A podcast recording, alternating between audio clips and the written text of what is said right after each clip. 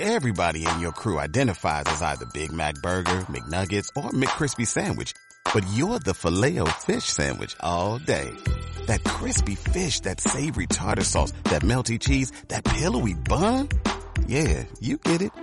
Every time. And if you love the filet of fish, right now you can catch two of the classics you love for just $6. Limited time only. Price and participation may vary. Cannot be combined with any other offer. Single item at regular price. Ba ba ba ba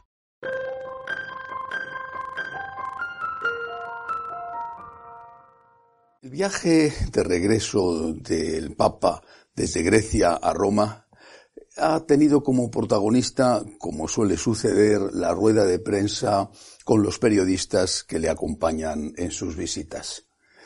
Como suele suceder, esta rueda de prensa da más desde el punto de vista informativo que los propios discursos del pontífice en el país o los países que visitan.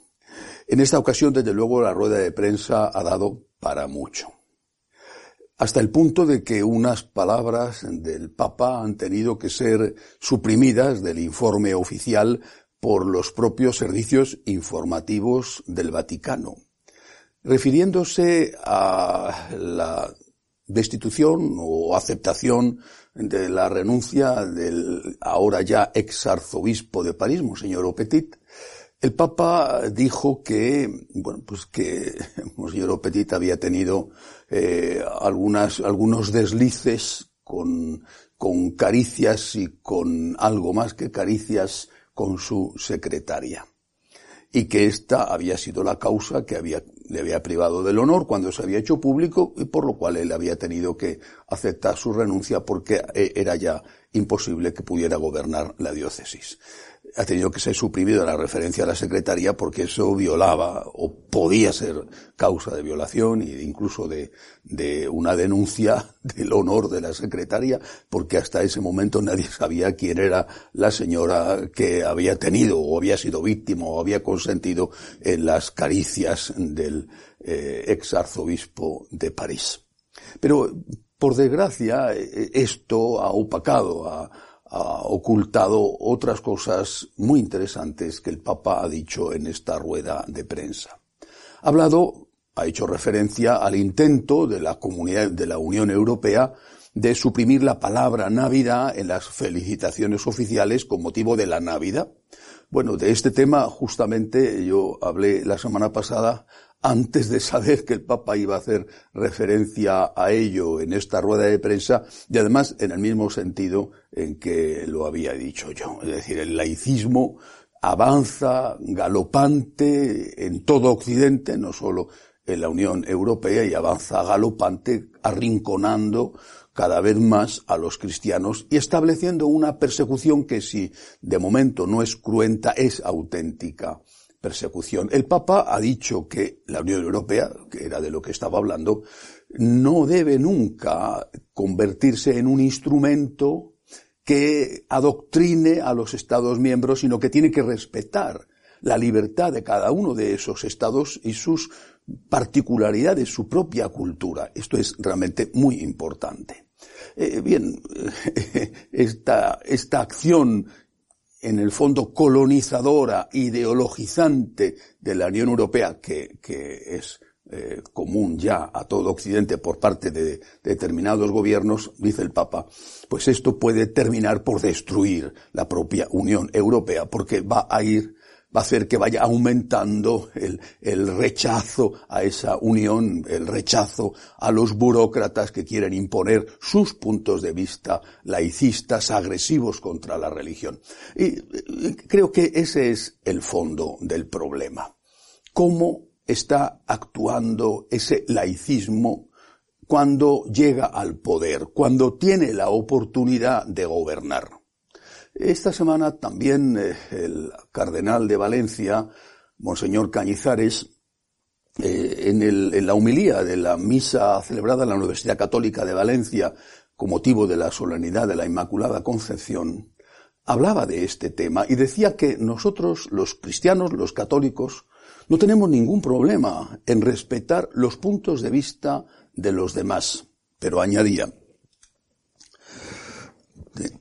son ellos, ellos, los que, esos que ven la vida de otra manera a la nuestra y que nosotros respetamos, son ellos a los cuales nosotros pedimos la libertad y el respeto para vivir de acuerdo con nuestras propias convicciones, para proponer libremente nuestra forma de ver las cosas sin que nadie se vea amenazado ni nuestra presencia sea interpretada como una ofensa o como un peligro para la libertad de los demás. Nosotros respetamos que otro vea la vida de otra manera, porque no nos respetan a nosotros. El laicismo ha llegado al poder de la mano de la tolerancia que los cristianos hemos practicado y hemos permitido. Y cuando llega al poder, cuando ha llegado al poder, se convierte en una dictadura intolerante que ataca de una forma o de otra a los que no piensan como ellos. Tenemos que pensar como ellos, actuar como ellos e incluso votar como ellos quieren que votemos. Ahí de ti, si se te ocurre votar a un partido que está reconocido por las leyes del país, si se te ocurre votar a ese partido que ellos consideran antidemócrata, no lo es porque está legalizado, o que ellos consideran conservador, bueno, si eres conservador estás perdido, eres, eres una, una basura humana. Tienes que pensar como ellos, actuar como ellos y votar a quien ellos quieren que votes. De lo contrario, eres insultado, perseguido, agredido. Esto es una lluvia continua, esto es un diluvio. Todos los días están sucediendo ataques y agresiones contra el pensamiento cristiano y contra la actuación de los cristianos, incluso contra la cultura cristiana. Como muestra basta un botón, y él de verdad que no es más que un botón. En una localidad cercana a Madrid, a Lorenzo del Escorial, desde hace ya años, vienen haciendo un monumental eh, Belén, un monumental nacimiento, que, que aparte de ser muy hermoso, sirve para también atraer a turistas a la localidad, porque es muy llamativo, es de interés cultural. Pues bien, nada más ponerlo, uno de estos laicistas amantes de la libertad ha ido, ha cogido al niño Jesús y lo ha destrozado. Esto podría parecer eh, pues la acción de un extremista, la acción de un loco, la acción de un laicista aislado. Pero esto primero no es un caso aislado. Y segundo, los que están en su línea, y sobre todo los líderes políticos, no condenan nunca estos atentados. Y si se les apura, incluso los justifican en nombre de la libertad justifican los atentados contra los cristianos o contra el pensamiento cristiano o contra la cultura cristiana en nombre de la libertad. Nosotros no tenemos libertad ni siquiera para poner un Belén, un nacimiento. Repito que es, en este caso concreto de esta localidad cercana a Madrid, es un acto cultural de enorme valor artístico. Ellos pueden pensar, decir, hacer lo que quieran, votar a quien quieran y nosotros no. Este laicismo, este laicismo cada vez más agresivo e intolerante, lo que está es intentando implantar una dictadura. La verdadera democracia, la democracia donde existe libertad, esa libertad que nosotros ofrecemos, como decía el cardenal Cañizares, y que nosotros aplicamos a la realidad respetando a los que ven la vida de otra manera, eh, bueno, pues el laicismo lo que quiere es imponer una dictadura y privarnos de la verdadera libertad. Decía también el cardenal Cañizares en la conclusión de su homilía, la fe en Dios no limita la libertad, sino que la engrandece. La fe en Dios engrandece la libertad. En cambio, los laicistas la reducen y la suprimen. A la vista de cómo están las cosas, hay que decir que el laicismo es sinónimo hoy y cada vez lo va a ser más de dictadura. Si amas la libertad, Deja el laicismo. Hazte cristiano. Hasta la semana que viene, si Dios quiere.